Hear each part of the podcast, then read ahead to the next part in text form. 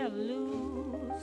So the Bible said, and it still is news.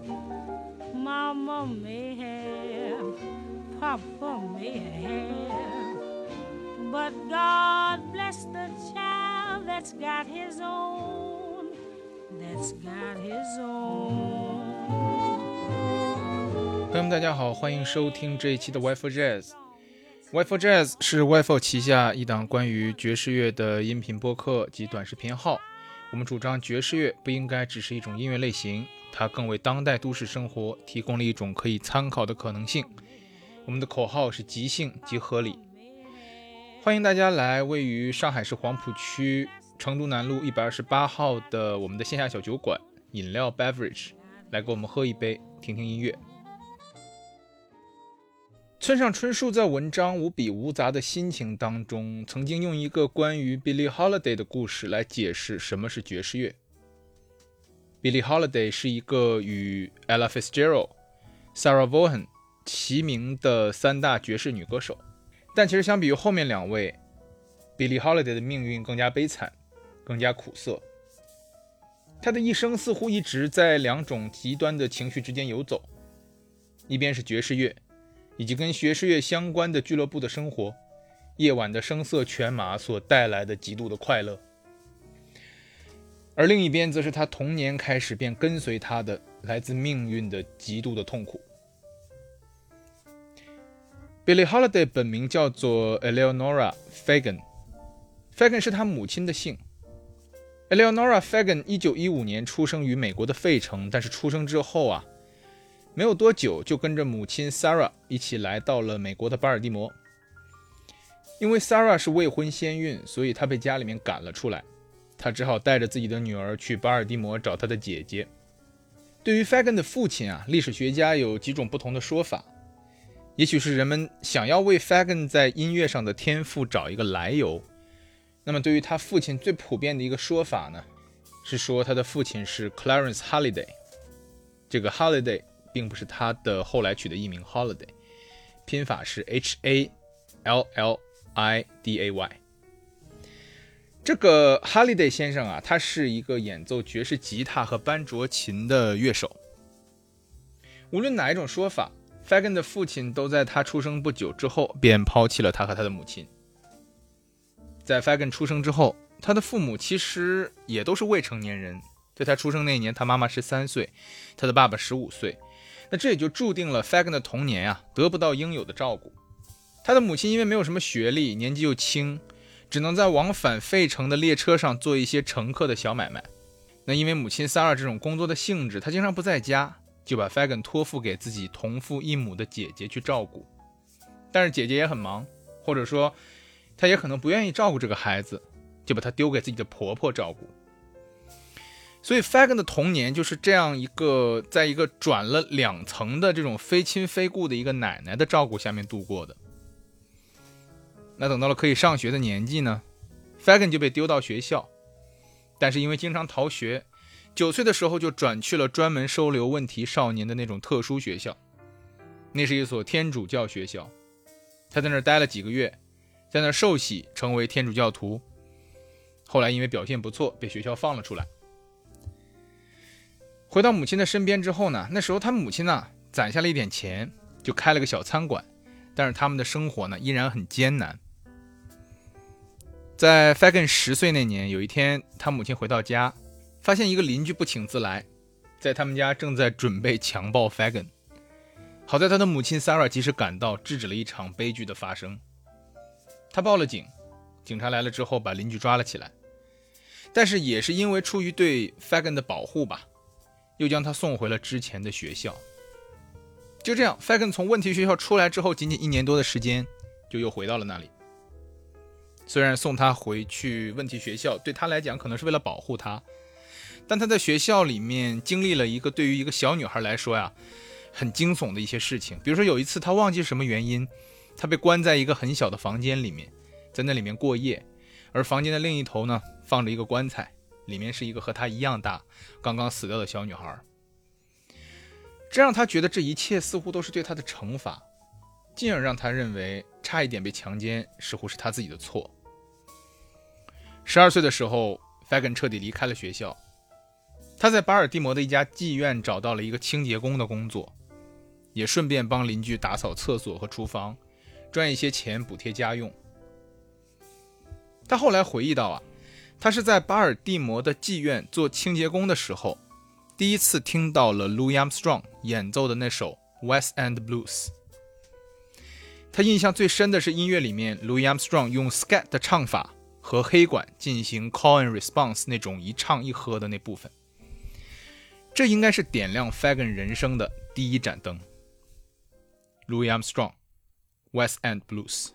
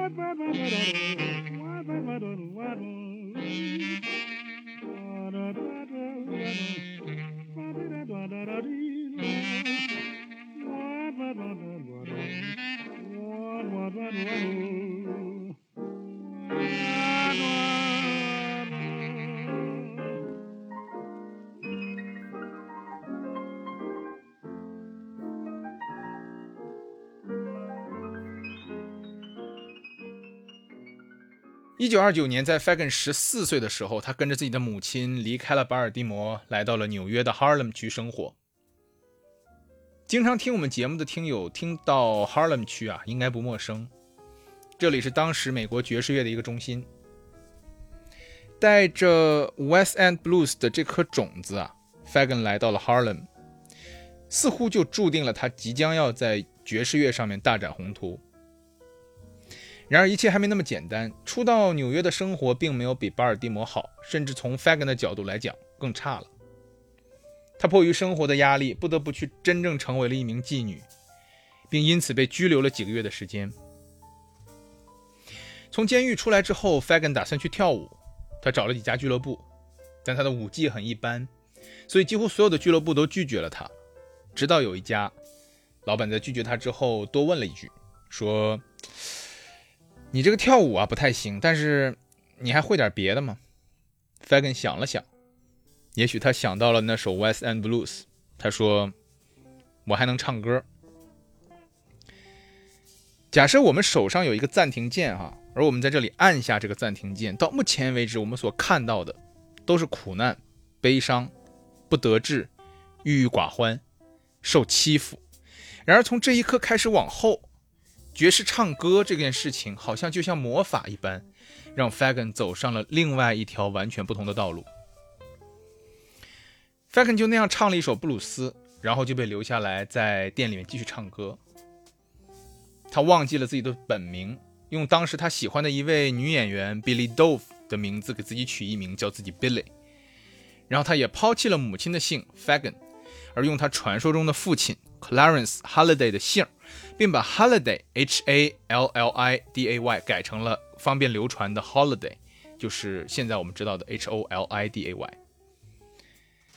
在 Harlem 区一百三十三街附近的几家俱乐部里面，人们慢慢知道了一个能够演唱布鲁斯的年轻女士，而演唱布鲁斯的女士，也是多年以后 Billie Holiday 传记的名字。一九三二年，十七岁的 Billie Holiday 受到了邀请，成为了 Harlem 著名爵士乐俱乐部 Covens 的驻场歌手。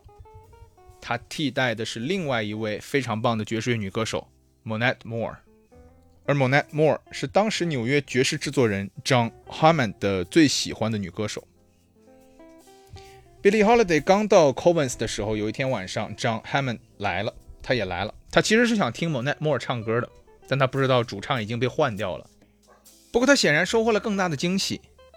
张后来坦言呐，Billie Holiday 的出现改变了自己的音乐品味。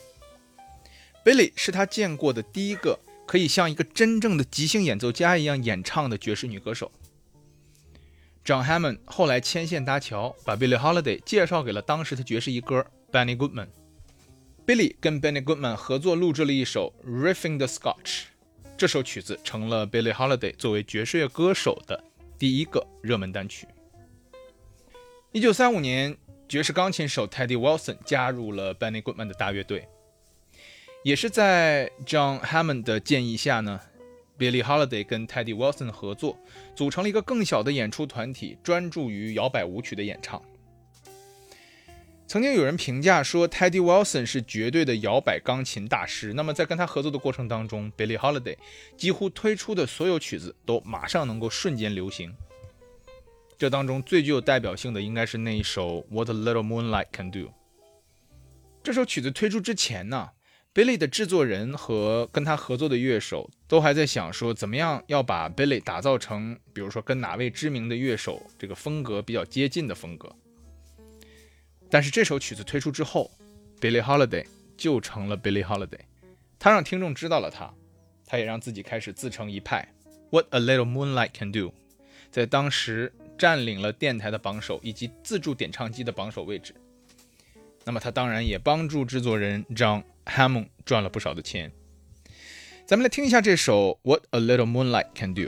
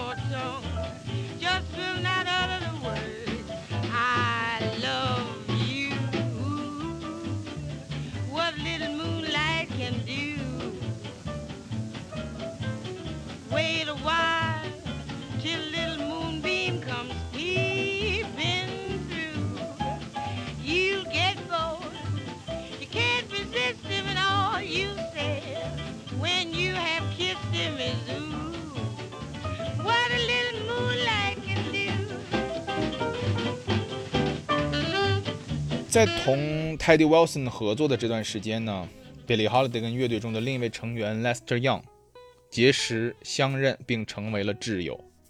在 Lester 1934年刚到纽约的时候啊，他也来 Harlem 打算碰碰运气。他在那个时候就结识了 Billie Holiday。因为 Lester Young 刚到 Harlem 住的酒店房间里有一只老鼠，Billie 便邀请 Lester 来自己的家里面，跟自己和母亲一起住。这段友谊后来被证明是相当纯洁的一种柏拉图式的友谊，并且持续了很多年。在一九三零年代的后期，Lester 和 Billie Holiday 的关系可能是最紧密的。他们与 Count Basie 的大乐队一起巡回演出，在公共汽车上赌博，而且经常把波特酒和金酒混在一起大喝特喝。他们将这个调制的酒取了一个名字，叫做 Top and Bottom。他们还喜欢吸大麻。并且与那个时候刚刚从上海回到美国的 Buck Clayton 一起，在美国各地的巡演当中形影不离，称自己为“邪恶的三人组”。尽管巡演的这些旅行非常的辛苦，但是对于 Lester 和 Billy 来说，却是一个充满活力的时期。然而，这种活力在很多跟他们同台的音乐家来看，是用欢乐去掩盖内心的痛苦。Lester Young 和 Billie Holiday 的友谊中存在着惺惺相惜的成分。他们相惜的除了音乐的才华部分之外，更多的是对彼此个人经历的理解。Lester Young 后来给 Billie 起了一个被广为流传的外号，叫做 Lady Day，因为她叫 Holiday，对吧？Lady Day，Day 女神。而 Billie 也回赠了一个外号给 Lester Young，也就是后来一直被大家用来称呼 Young 的。这个 pres 对吧？presidents 的一个缩呃缩写，pres，p r e z，就是总统的意思。那在两个人的合作中啊，我最喜欢的一首叫做《I Must Have That Man》这首曲子。这首曲子当中呢，Lester Young 非常温暖的演奏与 Billy 的乐观和充满希望的歌声，完美的切合在了一起。I must have that man。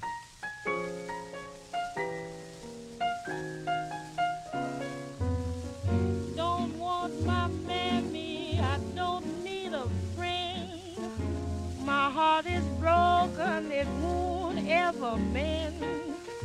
I ain't much caring just where I will end. I must have that man. I'm like an oven that's crying for heat. He treats me awful each time that we meet. Just unlawful how that boy can cheat. But I must have that man. His heart is Hades, a lady's not safe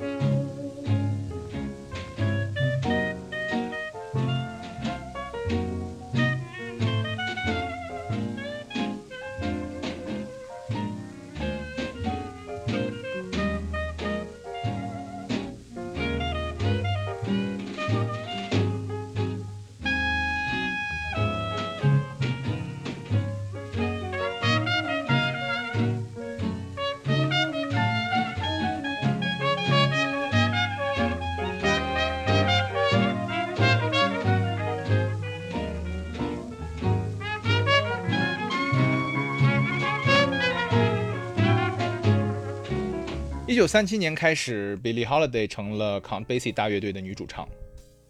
这是一段非常尴尬的时期，因为 Billie 的合约呀，仍然是跟 Teddy Wilson 在一起的，而 Count Basie 属于另外一家唱片公司。因此，虽然这个时候 Billie Holiday 的线下是 Count Basie 的主唱，但他就没有办法跟 Count Basie 的乐队一起录制专辑。不过，这并不影响他与 Count Basie 的合作。事实上，在同一时期，Count Basie 大乐队的直接对手是同在纽约的 Savoy 大舞厅的驻场乐队 Chick Webb 的大乐队，而 Chick Webb 的女主唱正好是 Ella Fitzgerald。尽管后来无数的事实表明 Billie Holiday 和 Ella Fitzgerald 是很好的朋友，但是在那个时候，他们两个绝对是竞争关系。一九三八年一月十六号，Chick Webb 的大乐队在 Savoy 舞厅迎战来踢馆的 Count Basie 大乐队。当天晚上，两支乐队的表现可以说是棋逢对手。纽约最大的两家爵士乐杂志《Metronome》和《Downbeat》都派记者去了现场。那么结果呢？是 Metronome 认为 Chick Webb 是赢家，而 Don Beat 则认为 Count Basie 更胜一筹。不过在现场，根据一个临时的观众投票来看呢，Ella Fitzgerald 跟 Billie Holiday 的这个比较，在这个当中是以 Ella Fitzgerald 是以三比一的优势胜出的。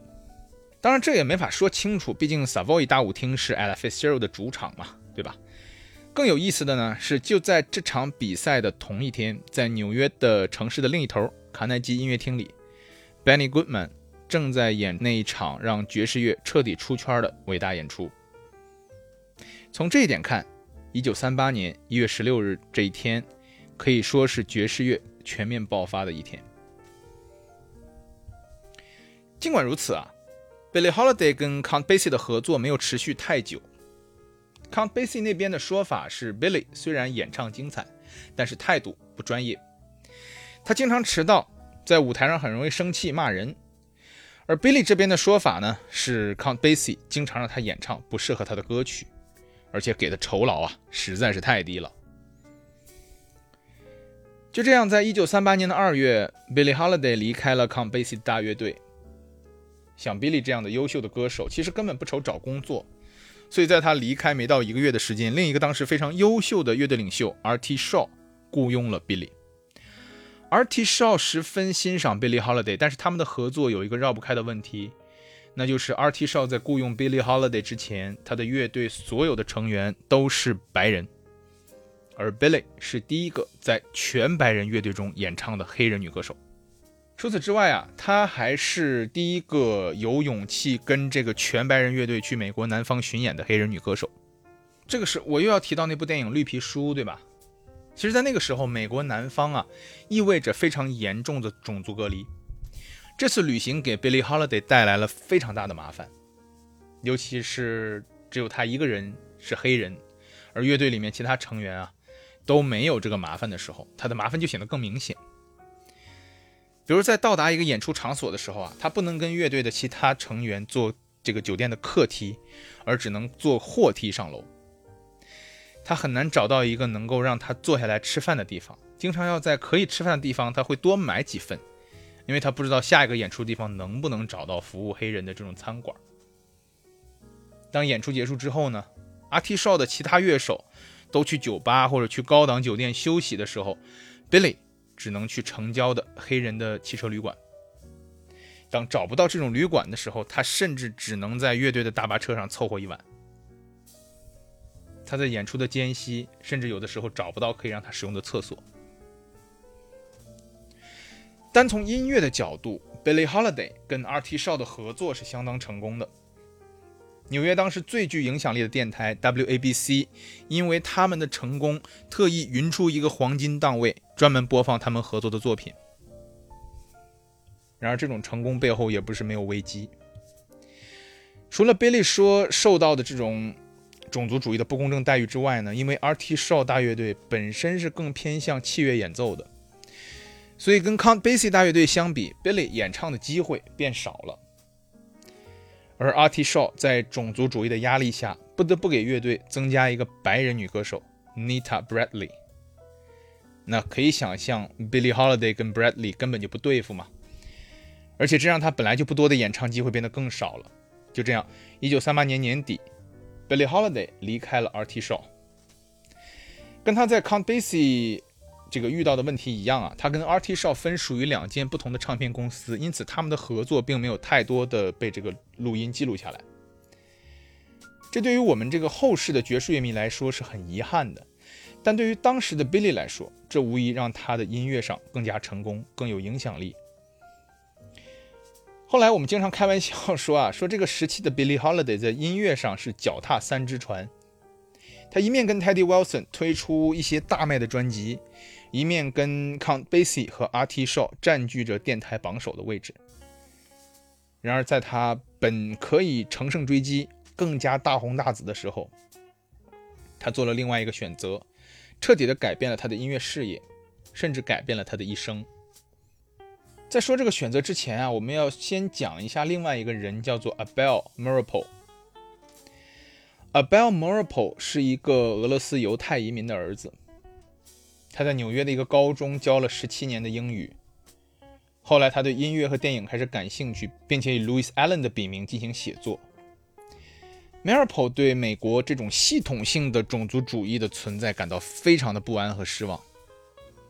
他在看到一张描述1930年印第安纳州两名黑人青少年被处以私刑的照片后，激发了写作《Strange Fruit》这首诗的动机。Strange Fruit，很多人会把它按照字面直接翻译成奇异果。但我觉得其实不是很准确啊，我在这里把它翻译成苦果。私刑这件事是当时白人用来恐吓有色人种的一种手段。当时的白人往往可以在没有经过正常法律诉讼的前提下呢，私自给黑人定罪，并对他们处以虐待，或者甚至对他们执行死刑，而不需要承担任何后果。这种在今天看来非常恐怖主义的行为，在当时是普遍存在的。而且，一个非常常用的手法就是将处死的黑人挂在树上，用来制造和蔓延这种恐怖的气氛。那么，Marple 创作的这个 Strange Fruit 之所以叫 Strange Fruit，它就是把这种挂在黑树上的黑人描述成了一个个非常奇怪的长在树上的果子。他的这首诗啊，创作之后，在一九三七年，Marple 把它发表在了纽约的教师杂志上。后来又被转载到了当时的马克思主义杂志《新群众》上面。在那之后，Marple 开始与他的妻子，同样也是非洲裔美国的这个黑人歌手 Laura Duncan 一起在城市周围的几个抗议集会和这个演出的场所里面唱这首歌。当他在纽约的格林威治村的一个叫做 Cafe Society 的酒吧表演这首歌的时候，他第一次引起了 Billie Holiday 的注意。Billie Holiday 因为自己跟随 R.T. Shaw 在南方的经历，对这首歌非常有共鸣。但他一开始很犹豫是否要唱这首歌，因为他不想将自己的这个表演政治化。但他在看到观众的这个积极的反馈和对《苦果》这首歌的频繁的要求下，就很快的促使 Billie Holiday 开始去演唱这首歌，并且啊，他其实在演唱的时候对这个这个场地是有一个整个的类似话剧一般的一个。呃，一个编排的，他会在每场演出的最后呢，以这首歌作为收尾。在这首歌演唱之前，俱乐部里的所有的服务员会停止服务，房间里面是死一般的寂静，然后昏暗的聚光灯就只有一束照在 Billie Holiday 的脸上。他开始唱：南方的树结出一种奇怪的果实，叶子上有血，根部也有血。黑色的身体在南方的微风中摇摆，奇怪的果实悬挂在白杨树上。每天晚上，Billie Holiday 只会演唱这首曲子一次，没有加演。在他演唱之后，整个场地的灯光会全部熄灭。隔几秒钟之后，等灯光再次亮起，Billie Holiday 已经退场，舞台上空无一人。那么当晚的演出呢，到此结束。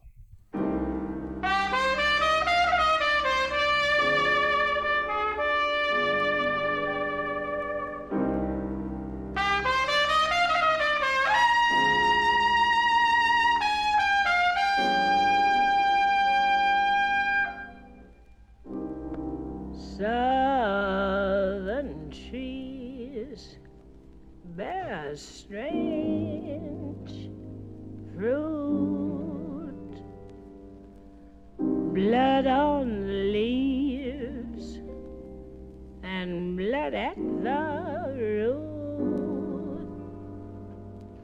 Black bodies swinging in the southern breeze. Strange love.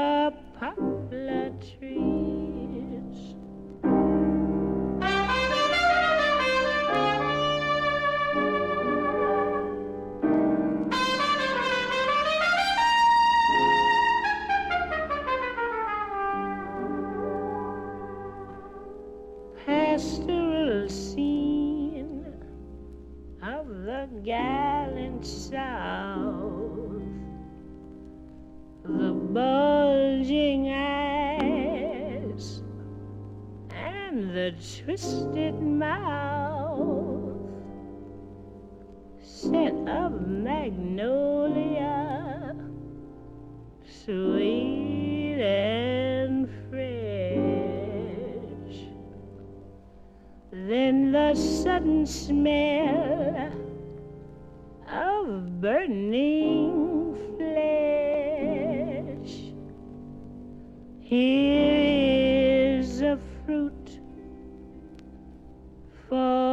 the crows to pluck, for the rain to gather, for the wind to suck, for the sun to rot, for the tree to drop.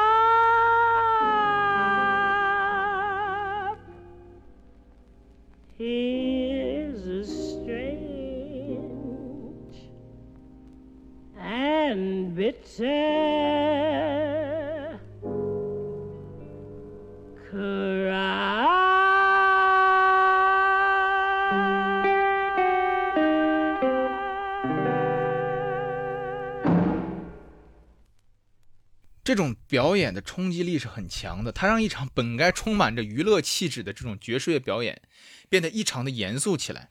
说实话，并不是所有的观众都会欣赏这种形式的表演，也并不是所有的人都愿意怀着轻松的心情走进酒吧，对吧？然后，然后流着眼泪出来。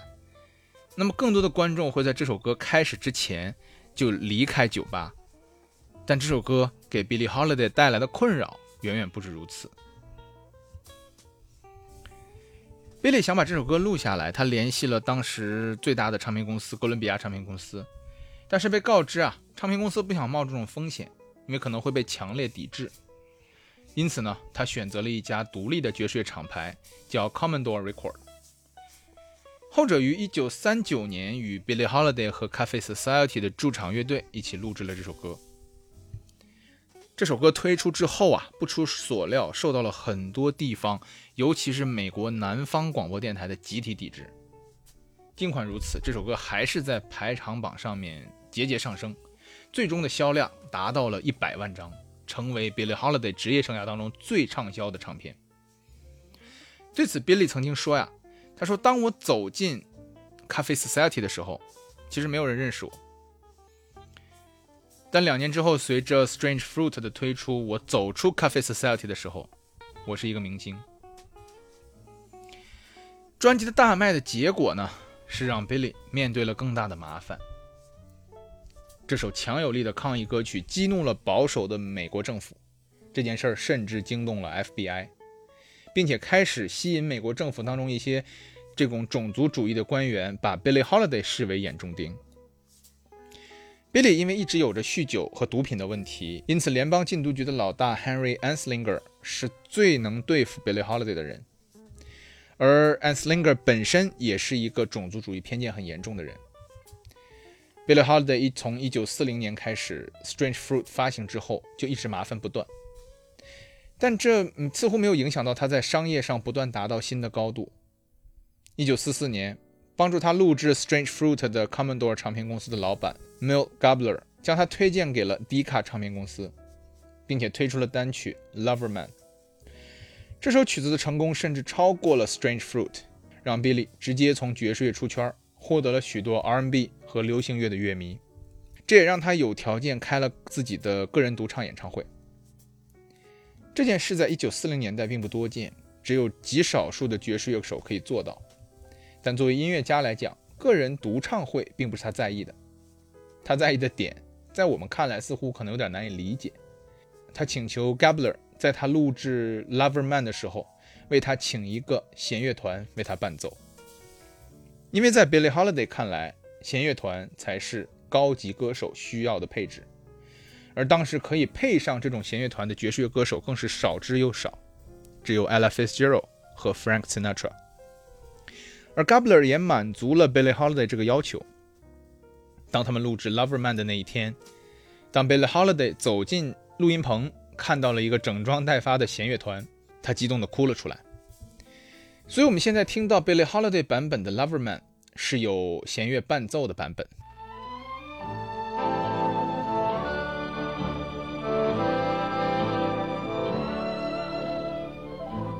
I don't know why, but I'm feeling so sad.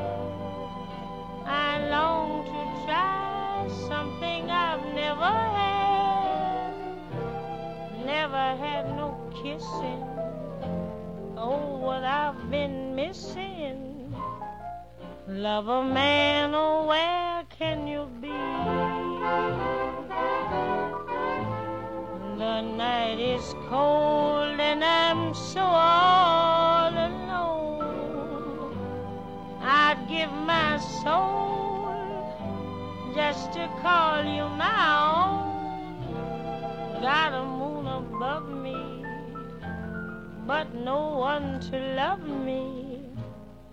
Love a man, oh, where can you be? I've heard it said that the thrill of romance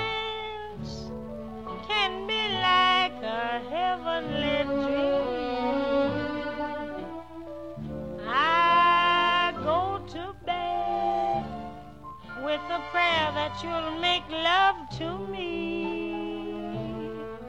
Strange as it seems, someday we'll meet and you'll dry all my tears. Then whisper sweet little things in my ears, hugging and a kissing. Oh, what we've been missing. Love a man, oh, where can you be?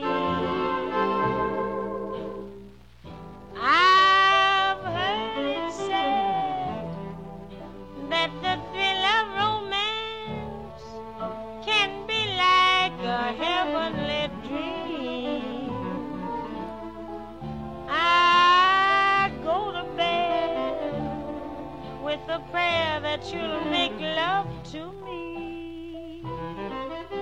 Strange as it seems, someday we'll meet and you'll dry all my tears.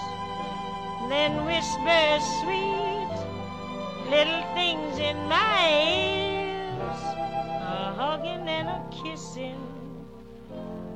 Oh, what we've been missing. Love a man. Where can you be?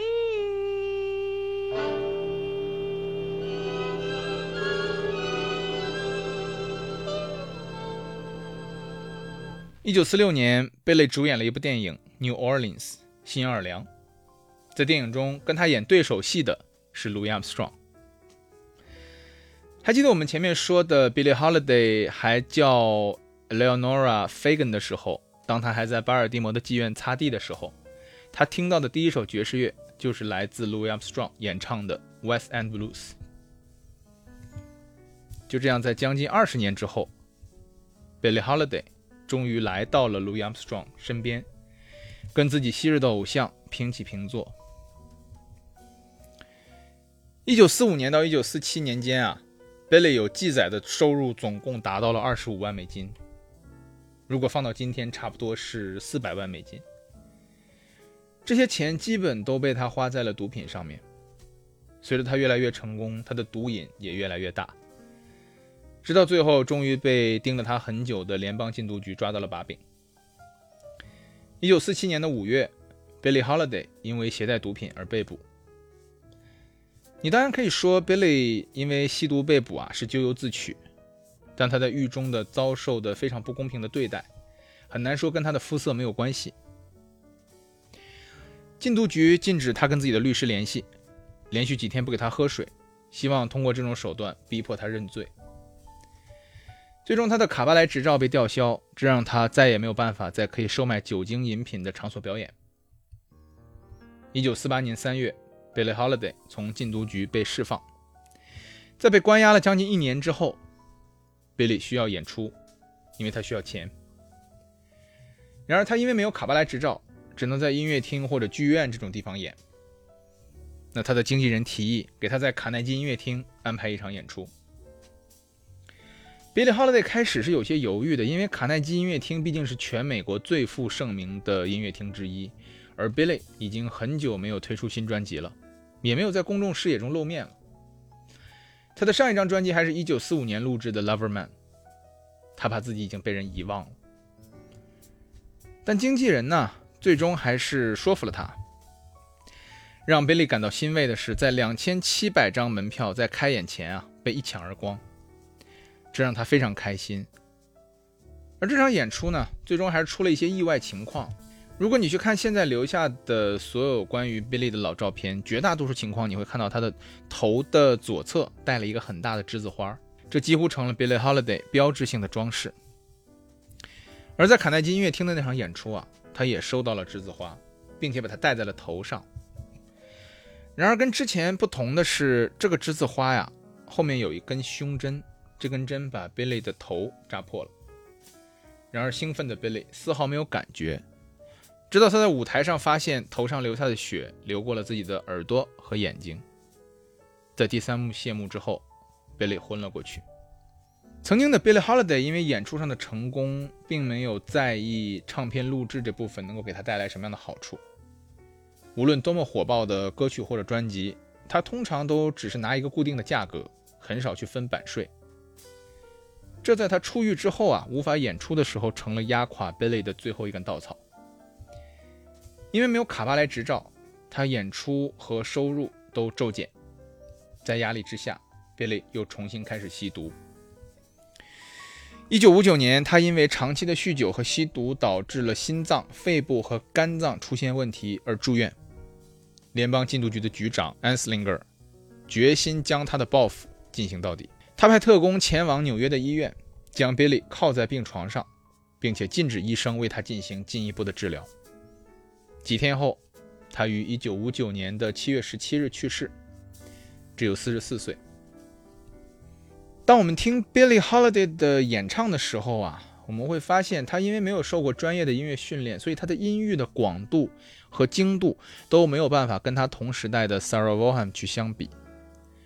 而在表现力上，或者说在表演的张力上，他也没有 Ella Fitzgerald 那种张扬。不过，Billie Holiday 的演唱方式有着另外一种独特的魅力。他因为在不断的模仿管乐的声音，而经常在演唱当中使用滑音。尽管他的音域不广，但他用自己饱满的情感去填充自己的演唱，听起来就好像把很大的力量装进了一个很小的盒子里。村上春树在文章《无比无杂的心情》当中写到下面这些话：爵士是怎样的一种音乐呢？我来说说 Billie Holiday 的故事。那是很久以前了。距今三十年以前，是在我成为小说家之前，不如说，是在我脑子里面毫无写小说念头的时代发生的事儿。那是个真人真事儿。我那时候在东京国分寺市的车站南口一幢小楼的地下室经营一个爵士酒吧，面积大约有十五平，一角呢放着立式钢琴，周末常常会举办一些演奏会。我当时欠了一身的债，工作又是重体力活儿但老实说，这些都不在话下。我才二十五六岁，只要愿意干活，再怎么干也不觉得累，也不以贫困为苦。从早到晚工作时，可以尽情地听喜欢的音乐，那么仅此便足够幸福了。国分寺靠近利川，所以时有美国大兵不期而至，尽管为数不多。这当中有一位非常安静的黑人。他大多同一位日本女子相伴前来，是个苗条的女子，年龄大约二十六岁往上。我不知道两人究竟是恋人还是朋友，不过看起来也许更像挚友。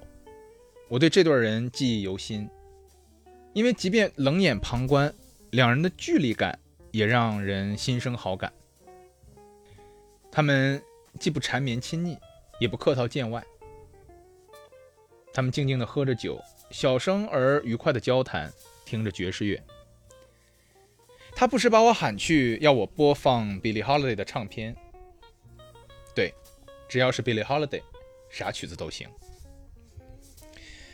我记得只有一次，他听着 Billie Holiday 的歌哭了。夜已深，几乎没有其他客人。那次他独自一人，还是跟那个女子一道，我已经记不清楚了。而且播放的是 Billie Holiday 的哪首歌，也已经印象模糊。总之，他坐在吧台的角落，用两只大手捂着脸，肩膀颤动，静静的啜泣。我当然尽量不将目光投向那边，在稍远处干活。Billie Holiday 的唱片播完之后，他静静离席，付账。推门而去。我记得那是最后一次见到他，然后一年多过去，就在我差不多快把那个黑人大兵忘掉的时候，常和他一起来店里的女子忽然现身了。他一个人，那是个雨夜，当时店里同样很闲，客人寥寥无几。他穿了件雨衣，我至今仍然依稀记得当时下的雨，以及他雨衣的气味。记得季节是在秋天，秋天下雨的时候，还有店内安静的时候，我通常会把 Sarah Vaughan 唱的《九月的雨》放在转盘上。我想那天夜里大概也是如此，就是这么个夜晚。他坐在吧台前，望着我的脸，莞尔一笑，道了一声“晚上好”，我也回一声“晚上好”。他要了 whisky，我调好递给他，随后他告诉我。他，也就是那个黑人大兵，不久前回国了。每当他怀念在故国的亲人，就来我的店里听 Billie Holiday 的唱片。他很中意我的店，他仿佛留恋不已似的对我说着这些。前几天他写信给我，这个女子对我说：“他说带我到那个店去听听 Billie Holiday。”说完，女子俨然一笑。我从唱片店上挑选了一张 Billie Holiday 的老唱片，放到了转盘上，然后将舒尔三型唱针轻轻地放在了声槽上。LP 唱片真是个好东西，让人觉得在播放它时，我们所做的一连串的动作，与周遭形态各异的种种营生温柔地联系在了一起。有朝一日，LP 唱片竟会落伍于时代之类。当时我连想都没有想过。不过这么说的话，我同样也没有设想有朝一日自己会成为一个小说家，一天天老去。Billy Holiday 的唱片播完之后，我抬起唱针，将唱片放入到封套当中，放回架上。他将杯里的 whisky 一饮而尽，起身离席，宛如为了奔赴外部世界做特别的准备一般。他小心翼翼地穿上雨衣，离去的时候，他说：“承蒙多方关照，感谢了。”我无言的点头，然后说：“也谢谢您。”接下去该说什么好？当时我想不出来，没有词语涌上舌尖，很怕我当时该说两句郑重其事的话，说两句能表明心迹的话。可是历来如此，每逢这种场面，肯定不会有妙语浮上脑际。这当然遗憾，因为在这个世界上，许多离别径直就是永别。因为当时未能说出口的话，将永远无法说出。直到今日，每当我聆听 Billie Holiday 的歌曲，便常常想起那位安静的美国大兵，想起那个心头思念着遥远的故土，坐在酒吧一角无声啜泣的男子，想起他面前那杯 whisky 中静静融化的冰块。还有那位带远去的他前来聆听 Billie Holiday 唱片的女子，想起她雨衣的气味，然后想起过于年轻、过于腼腆，因而不知畏惧、寻觅不到妙语，将所思所想送达别人内心，几乎对此束手无措的我自己。如果有人问我爵士乐是怎样的一种音乐，我只能这么回答：这就是爵士乐。对于我来说，爵士就是这样一种存在。虽然这个定义未免太长，不过说实话，关于爵士这种音乐，我没有比这更有效的定义了。村上的这篇文章呢，到这里我就念完了。我记得在今年年初的时候，我们酒吧饮料的店长和调酒师都阳了。那天是我去看的店，那天刚好下雨，店里面没什么客人，我就播放了一个 Billie Holiday 的歌单。当时我记得店里面有三个客人，两个男孩子和一个女孩子。来了之后没怎么说话，听了听音乐，喝了喝酒，付了钱就走掉了。我不知道村上那天给那位女士选择了哪一首 Billie Holiday 的歌曲，他没有写明。但如果是我，我会选择我最喜欢的《Gloomy Sunday》。祝大家晚安。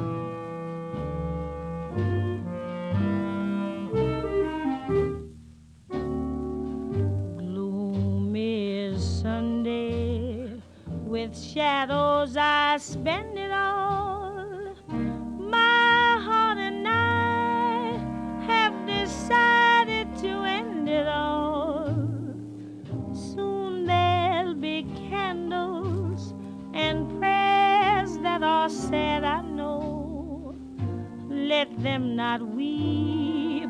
Let them know that I'm glad to go. Death is no dream, for in death I'm caressing you.